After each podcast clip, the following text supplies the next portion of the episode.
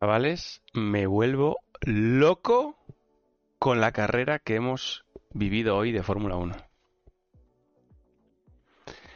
La carrera apuntaba a maneras. O sea, realmente apuntaba a maneras viendo la quali del sábado. Que habría que echar datos a la historia, pero no sé cuántas qualis más accidentadas que la que vimos el sábado ha habido en Fórmula 1. Yo creo que no muchas. Como mínimo recientemente. Luego la carrera ha tenido un momento valle, un gran momento valle, eh, pero la verdad es que el final ha sido, bueno, mm, yo creo que en las casas de apuestas el resultado este se pagaba mil a uno, o sea, mil a uno, ¿no? Tuviéramos a, a segundo, tuviéramos a Checo primero, que tuviéramos a los dos cracks fuera de los puntos, muy salvaje, el tema, muy salvaje. Para empezar, empezamos con la Fórmula 1 y vamos con la con la con la quali. Y me gustaría hablar de uno por uno de los pilotos, ¿vale? Me voy a poner, me a poner aquí para no perdernos ninguno. Mm, quiero empezar por por Ferrari, ¿vale? Como concepto, llegamos con un Ferrari que promete, que promete en, en quali, ¿vale? Sí, hace la pole Charles Leclerc con ese rebufo atómico de Lewis Hamilton, pero yo pensé realmente que tenía que tenían ritmo. Yo pensé que era el segundo mejor coche de la parrilla, el Ferrari, después de Red Bull. Por más que hiciera la pole position, yo digo a lo mejor el mejor coche no lo tiene, pero sí que va a tener un coche para, para pelear. Y no ha sido así. La verdad que para mí la primera decepción ha sido Ferrari en sí mismo, ¿vale? En cuanto a la quali tan accidentada, decía Fernando, decía que bueno, que los pilotos habían, sobreconducido y que por eso pues había, había, había, habido tanto accidente. Yo creo que esa curva, esa curva número 15, no es normal que se choquen tantos pilotos. Estamos hablando de los mejores pilotos del mundo. No sé si de, no sé si de los 20 mejores del mundo, probablemente no, pero seguro que de los 35, 40 mejores pilotos del mundo, teniendo en cuenta que alguno está en otra categoría y alguno de los que está en Fórmula 1 eh, quizás no sean los mejores del mundo, ¿no? Pero estamos hablando de unos auténticos pilotazos y yo creo que esa curva número 15 en un Bakú tremendamente rápido, con muy poquito downforce, una curva contraperaltada en frenada, se frena a derecha, se gira a izquierda, se llega por encima de los 320 kilómetros por hora. Eh, es una curva delicadita, ¿vale? La curva número 15. Por tanto, yo creo que al, margen de que nos gusta el espectáculo, que los pilotos se equivoquen, yo esa curva mmm, la miraría un poquito, ¿vale? No es normal tanto accidente. Luego, en cuanto a la carrera, por orden un poco, no sé si seguir el orden cronológico hablar de uno en uno. Vamos a empezar a hablar de Alpine. Hemos hablado de Ferrari, ahora hablaré de Charles y de Carlos. Voy a hablar de Alpine. Mm, decepción total como coche como coche. O con el primero que abandona, un problema de motor, entiendo. Estaba en la COPE, estaba en la radio y no, no tengo las, eh, digamos, la información de, los, de las radios de los coches. No sé si ha habido alguna información de qué exactamente ha fallado. Aparentemente falló el, el motor. Y luego el ritmo, el ritmo en carrera, la situación normal del Alpine era realmente malo. O sea, el Alpine, como mínimo, el tercer peor coche de la parrilla mínimo. El tercero o el segundo, ¿no? Junto con casi casi junto a la altura de Williams y de, y de Haas, ¿no? Como, como coche, ¿no? O sea, realmente eh, el, el, el, Alpine a mí personalmente me ha decepcionado mucho. Luego sí, vamos a comentar las últimas dos vueltas con Fernando y todo el asunto, pero yo creo que cuando rompe, quiero pensar que cuando rompe Esteban Ocon, a Fernando le dicen afloja, por el mapa motor el que, el que te diga yo, que es uno que corre poco, para que no rompa. Quiero pensar que ha sido, que ha sido mmm, algo así. Eh, luego, en la carrera han pasado bastantes cosas antes de, sobre todo, el, el momentazo. Me gustaría comentar primero la equivocación de Carlos Sainz. Es una pena, Carlos se va largo, bloquea las dos, las dos ruedas delante cuando después de salir en boxes y por tanto con los neumáticos todavía no están en, en, buena temperatura. Recordar una cosa, el neumático se pone las mantas de calor, Las bandas de calor te calientan el neumático, pero no, te, no se calienta de una manera tan compensada como, como le calientas en pista, ¿vale? Es decir, sobre todo los laterales, los laterales tú calientas muy bien la banda de rodadura, pero claro, el neumático cuando tú estás en curva se mueve mucho, ¿no? Flexa, porque además la llanta es pequeña, por tanto el neumático flexa mucho y aunque tengas mantas de calor, los neumáticos no están perfectos. La salida de Carlos ha sido una, una equivocación eh, suya, que es una, una pena, sobre todo Mm, más allá del resultado, que luego, que luego el resultado no, ha sido malo, ha acabado octavo, ¿no? Eh, Carlos, quiero decir que, no ha sido un, drama, pero me sabe mal esa pequeña salida de pista, eh, porque digamos que facilita un poco el discurso dentro de Ferrari de piloto 1, piloto 2, cuando sabéis que yo siempre he defendido, porque creo que así es, que Carlos eh, ha venido a Ferrari para ser piloto número uno, aunque sobre el papel muchos no se lo pudieran creer, ¿no? Ni siquiera en Italia o, por supuesto en, Ferrari aparentemente. Y me sabe un poquito mal lo que ha pasado mm, por, esa parte. Eh, vamos a hablar también de Ricciardo. La cosa con Ricciardo empieza a oler, ¿no? ¿No, ¿No os parece? O sea, ¿Es malo Ricciardo? Yo creo que es un gran piloto, ¿no? Es un gran piloto, pero...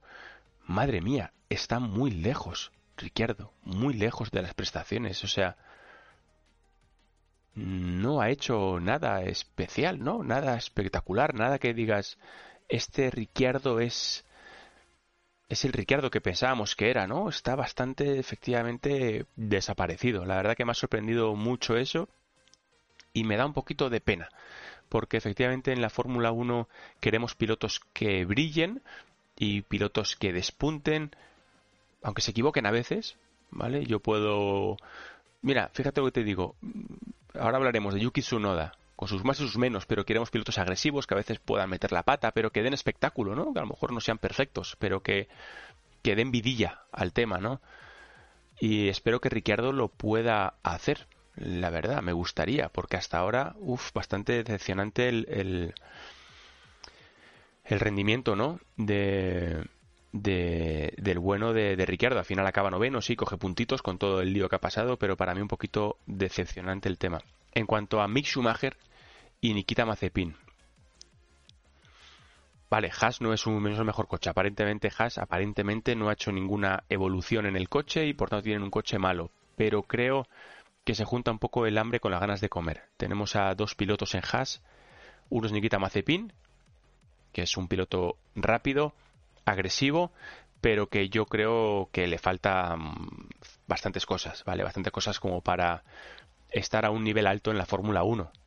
Hablamos de la Fórmula 1, no estamos hablando sin menospreciar, pero no estamos hablando de la Fórmula 2, no estamos hablando de la Superfórmula, no estamos hablando de la IndyCar, no estamos hablando del, del WEC, estamos hablando de la Fórmula 1, estamos hablando donde tienen que estar los superhéroes ¿no? del automovilismo, ¿no? y en ese sentido Nikita Mazepin hoy por hoy no lo es, y tiene a su lado a un Mick Schumacher que es posible que en el futuro sea un piloto brillante, pero me da pena, la verdad. Me da pena porque creo que si tuviéramos a Grosjean o si tuviéramos a, Magnussen, se quedaría mucho más evidencia, en evidencia cualquiera de los dos pilotos, la verdad. Eh, que están en Haas. Sí, han terminado con todo el lío que ha habido, han terminado decimotercero y decimocuarto. Sí, chapó, pero bueno, con independencia de eso, pues eh, creo que creo que flojito. Eh, en cuanto a Yuki Tsunoda, yo Espero que Yuki Tsunoda funcione bien y luego al final del año que pase lo que tenga que pasar. Que suban a Yuri Vips, me encantaría eh, que tenga la oportunidad Yuri Vips, pero creo que Yuki Tsunoda hoy ha hecho un gran papel. No a la altura de su compañero, ¿vale? Que es Pierre Gasly, que ha hecho un absoluto carrerón, pero creo que ha estado muy a la altura. Yuki Tsunoda. Y ahora vamos, si os parece, a las últimas vueltas, a los líos para empezar, tema Lance Stroll. Bajo mi punto de vista, el tema de las Pirelli con Lance Stroll, que ha sido el primero. Vamos a ver. Cuando se le rompe la rueda a Lance Stroll, llevaba 28 vueltas 29, ¿no? 28-29 vueltas del neumático duro. No puede ser. No puede ser. Hablo del Lance Stroll, ¿eh? Hablo del Lance Stroll. No, estoy hablando de, Verstappen. No puede ser. No puede ser que un neumático reviente en la vuelta 29 cuando mmm, no da señales. Porque, fijaos, yo puedo entender, ¿os acordáis Silverstone, no? Con, con, el neumático que se empieza a, des, a descuartizar, que saca la bandera, eh, la bandera blanca, el neumático, que son las, los hilos blancos, ¿no? Decir, no puedo más. Esto lo entiendo. Y entiendo que el neumático avisa y te vas, pasan los coches de calle igual, no se ve porque es un drama, pero los neumáticos de calle también tienen las líneas en las que si tú lo desgastas mucho se pueden llegar a ver y te está avisando. Pero creo que no, creo que no puede ser. Creo que Pirelli tiene parte de responsabilidad importante en lo que hemos visto eh, primero en Stroll y luego en Max Verstappen unas vueltas después. Lo de Stroll es en la curva número 20, una curva de derechas que se toma muy rápido, a fondo, no es curva, es bueno, es un pequeño, bueno, giras un poco el volante, pero digamos que no pones mucho estrés al, al neumático y rompe ahí.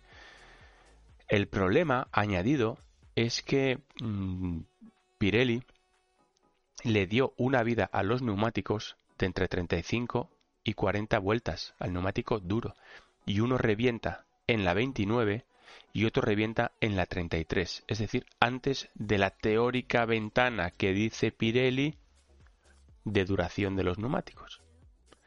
Entonces, para mí tiene bastante responsabilidad y no debería de pasar. El tema de los neumáticos no debería de pasar. Entonces, eh, como, mínimo lo que ha pasado ahora, porque yo sí que diferencio entre lo que pasó en Silverstone, como digo, que se desgasta, que lo ves que está desgastado que y el equipo arriesga, pero cuando vienes de hacer vueltas rápidas, Max Verstappen, tranquilo y revienta en línea recta, eh, esto no puede ser. La seguridad en la Fórmula 1 es, eh, es clave y tiene que ser así, porque, las, porque bajo mi punto de vista lo único que puede acabar con el mundo del motor, con las carreras de coches y de motos, son los accidentes graves y las desgracias de, de pérdidas humanas y no nos podemos permitir que un neumático reviente a 320 km por hora en línea recta.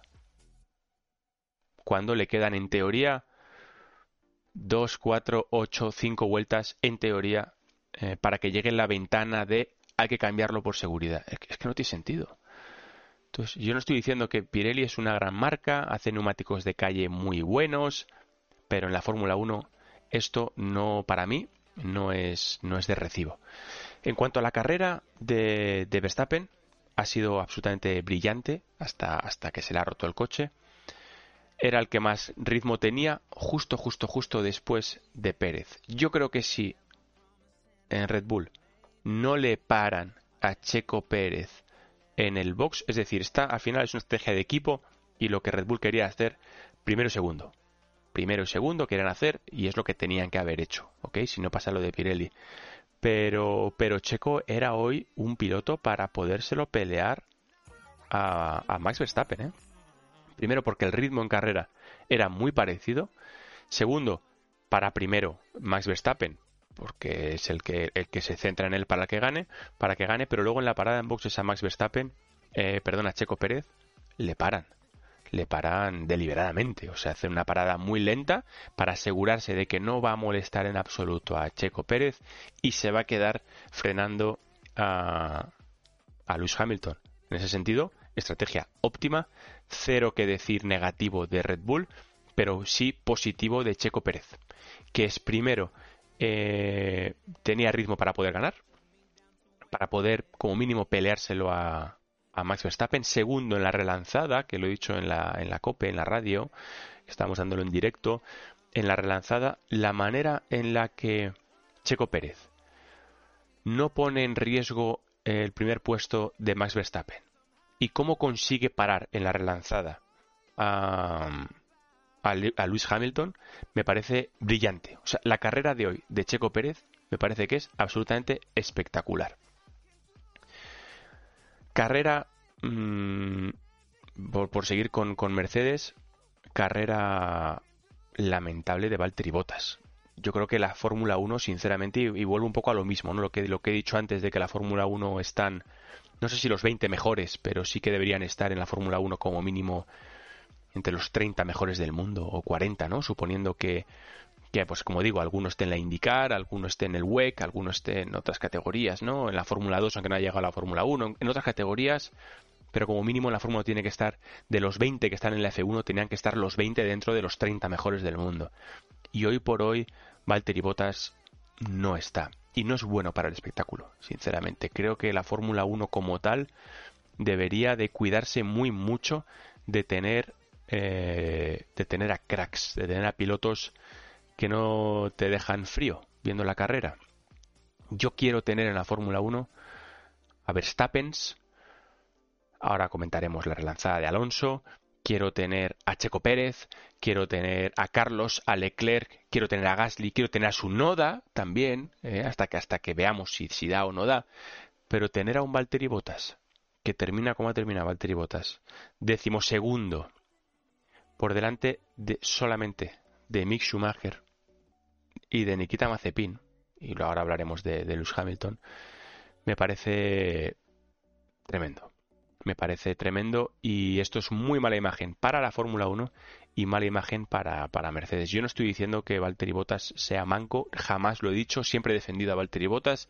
Creo que la Fórmula 1, el mundo del motor, y especialmente la Fórmula 1, de entre el bueno y el malo hay milésimas, milésimas a 300 y pico por hora en curvas, frenadas, adelantamientos es muy poco y cuando uno no está fino pues pierdes esos, esas décimas, pero efectivamente la Fórmula 1 debería de tener un listón muy alto, muy alto para tener los pilotos. Y creo que Russell ya está. Russell tenía que estar en Mercedes. Es, es que por el propio espectáculo, ¿no? O sea, que, sí que quería hacer mención a, a la carrera de, de Valtteri Bottas. Y ahora hablaremos de la relanzada, ¿eh? de la salida de Hamilton y tal, pero me gustaría hacer mención a la carrera que ha hecho Sebastian Vettel.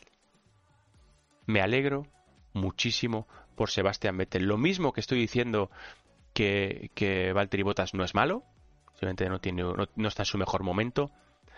igual que he dicho de Mazepin o de Sunoda, creo que hemos tratado en general, injustamente, en general, a Sebastian Vettel.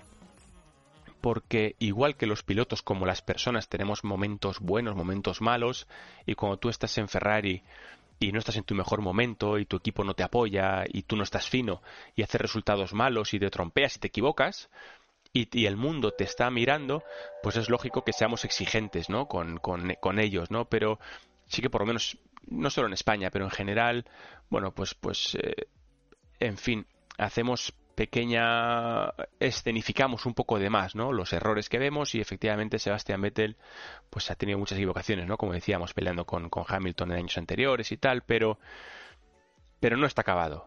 Sebastián Vettel no está acabado y yo me alegro. La carrera que ha hecho hoy ha sido fantástica.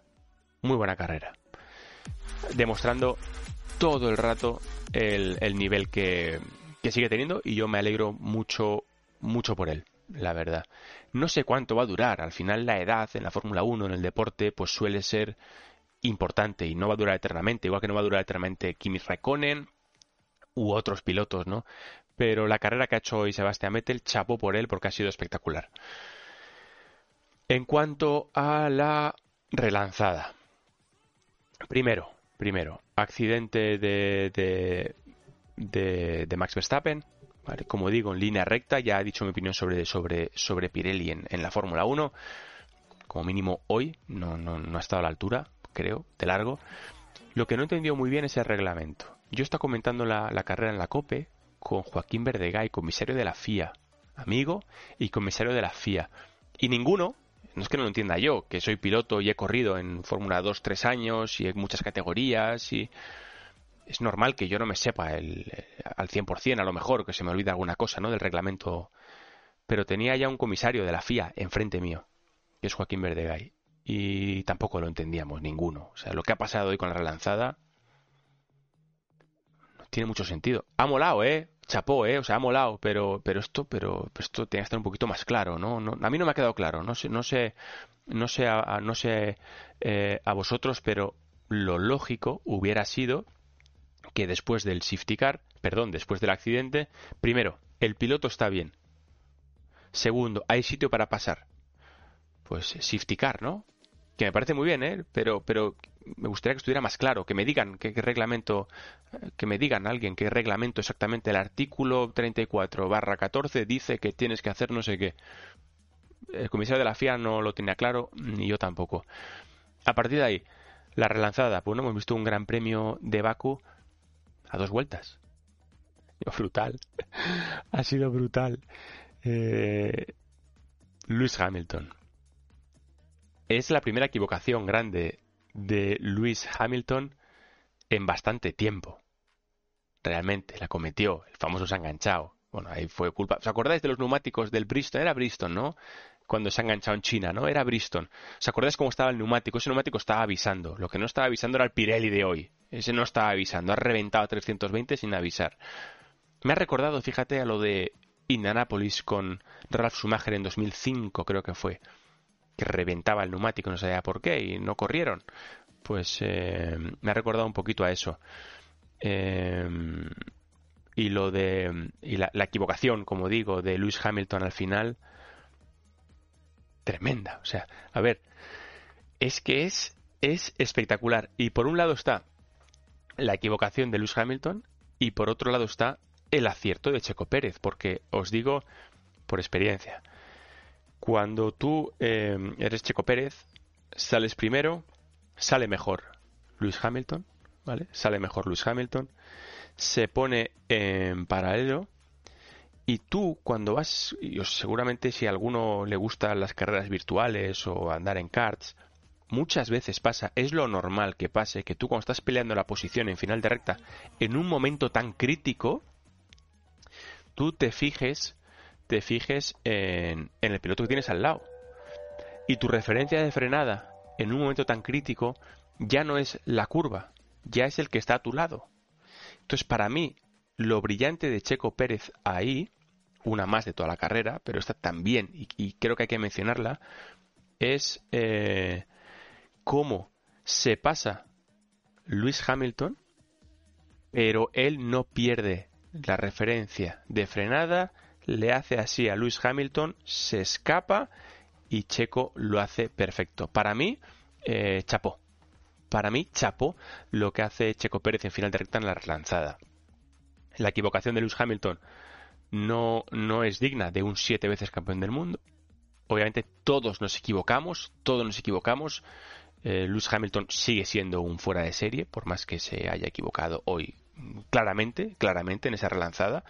Sigue siendo un fuera de serie, pero ha sido una equivocación muy gorda y una equivocación que desde luego creo, creo que puede valer un mundial de Fórmula 1.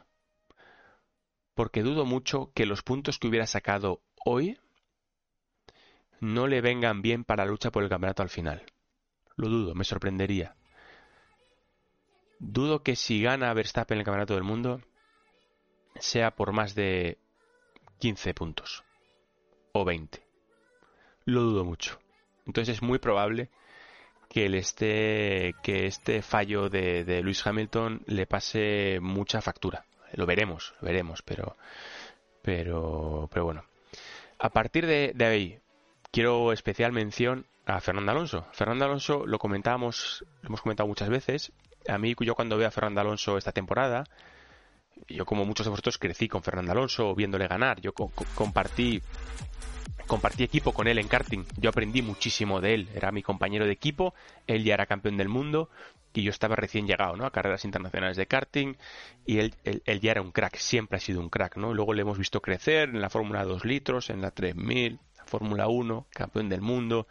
2007 yo en, en F2 y en GP2 y él en F1 siempre ha sido un fuera de serie y, hemos vibrado, ¿no? Ha revolucionado el mundo del motor en España, Fernando Alonso, evidentemente, como mínimo el de circuito, si no contamos a Carlos en, en, rallies. Em, entonces, cuando empieza el campeonato y vemos a un Fernando Alonso incómodo y sufriendo con el coche y con el ritmo en carrera, y contra un Esteban Ocon que asiduamente queda por delante de él, en tanto en carrera como especialmente en quali, a mí me, duele un poco, me duele un poco, porque también me duele lo de Vettel, ¿eh? También me duele lo de Ricciardo. Me duele lo de Botas, pero evidentemente me duele mucho más lo de Fernando, evidentemente, ¿no? Eh, lo que pasa es que también, bueno, la esperanza es lo último que se pierde. Quizás eh, esa, ese, ese corazoncito o ese eh, esa admiración ¿no? que uno tiene por Fernando Alonso, pues igual dices, no, pero seguro que puede con eso, seguro que se rehace, seguro que se rehace. Está por ver, realmente está por ver si en las siguientes carreras, pues ah, porque hemos visto a Ocon que ha roto y tal, que estaba por delante de él, pero lo que ha hecho hoy Fernando Alonso en la relanzada es algo tremendamente especial. Es muy especial.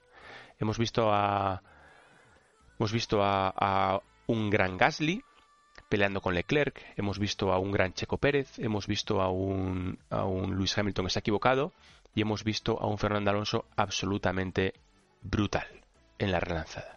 Brutal.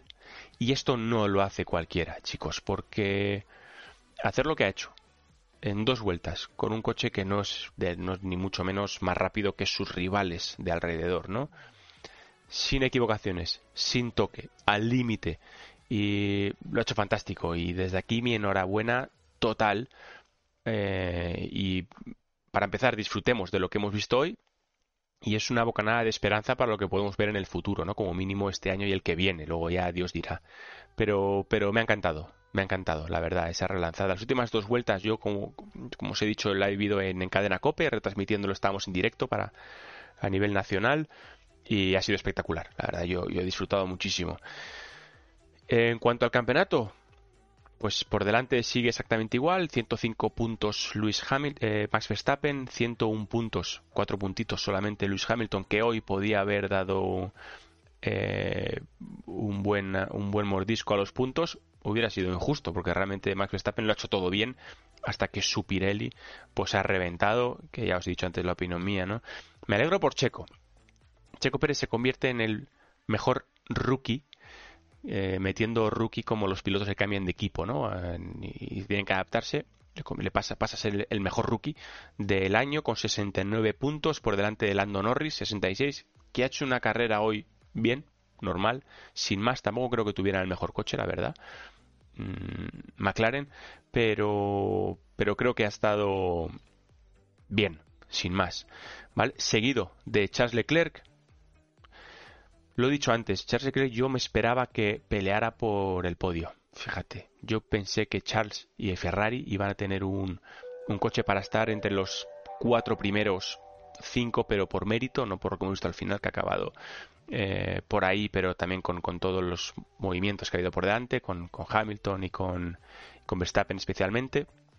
Eh, Valtteri Bottas, sexto en el campeonato.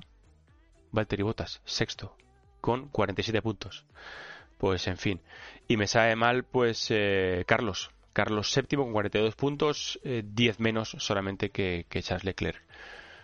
La siguiente carrera, pues, pues nada, veremos es eh, Paul Ricard, ¿no? La siguiente carrera. Y hasta aquí mi, mi resumen de, de la Fórmula 1. Un abrazo chicos, nos vemos en el Discord y nos vemos mañana. Chao.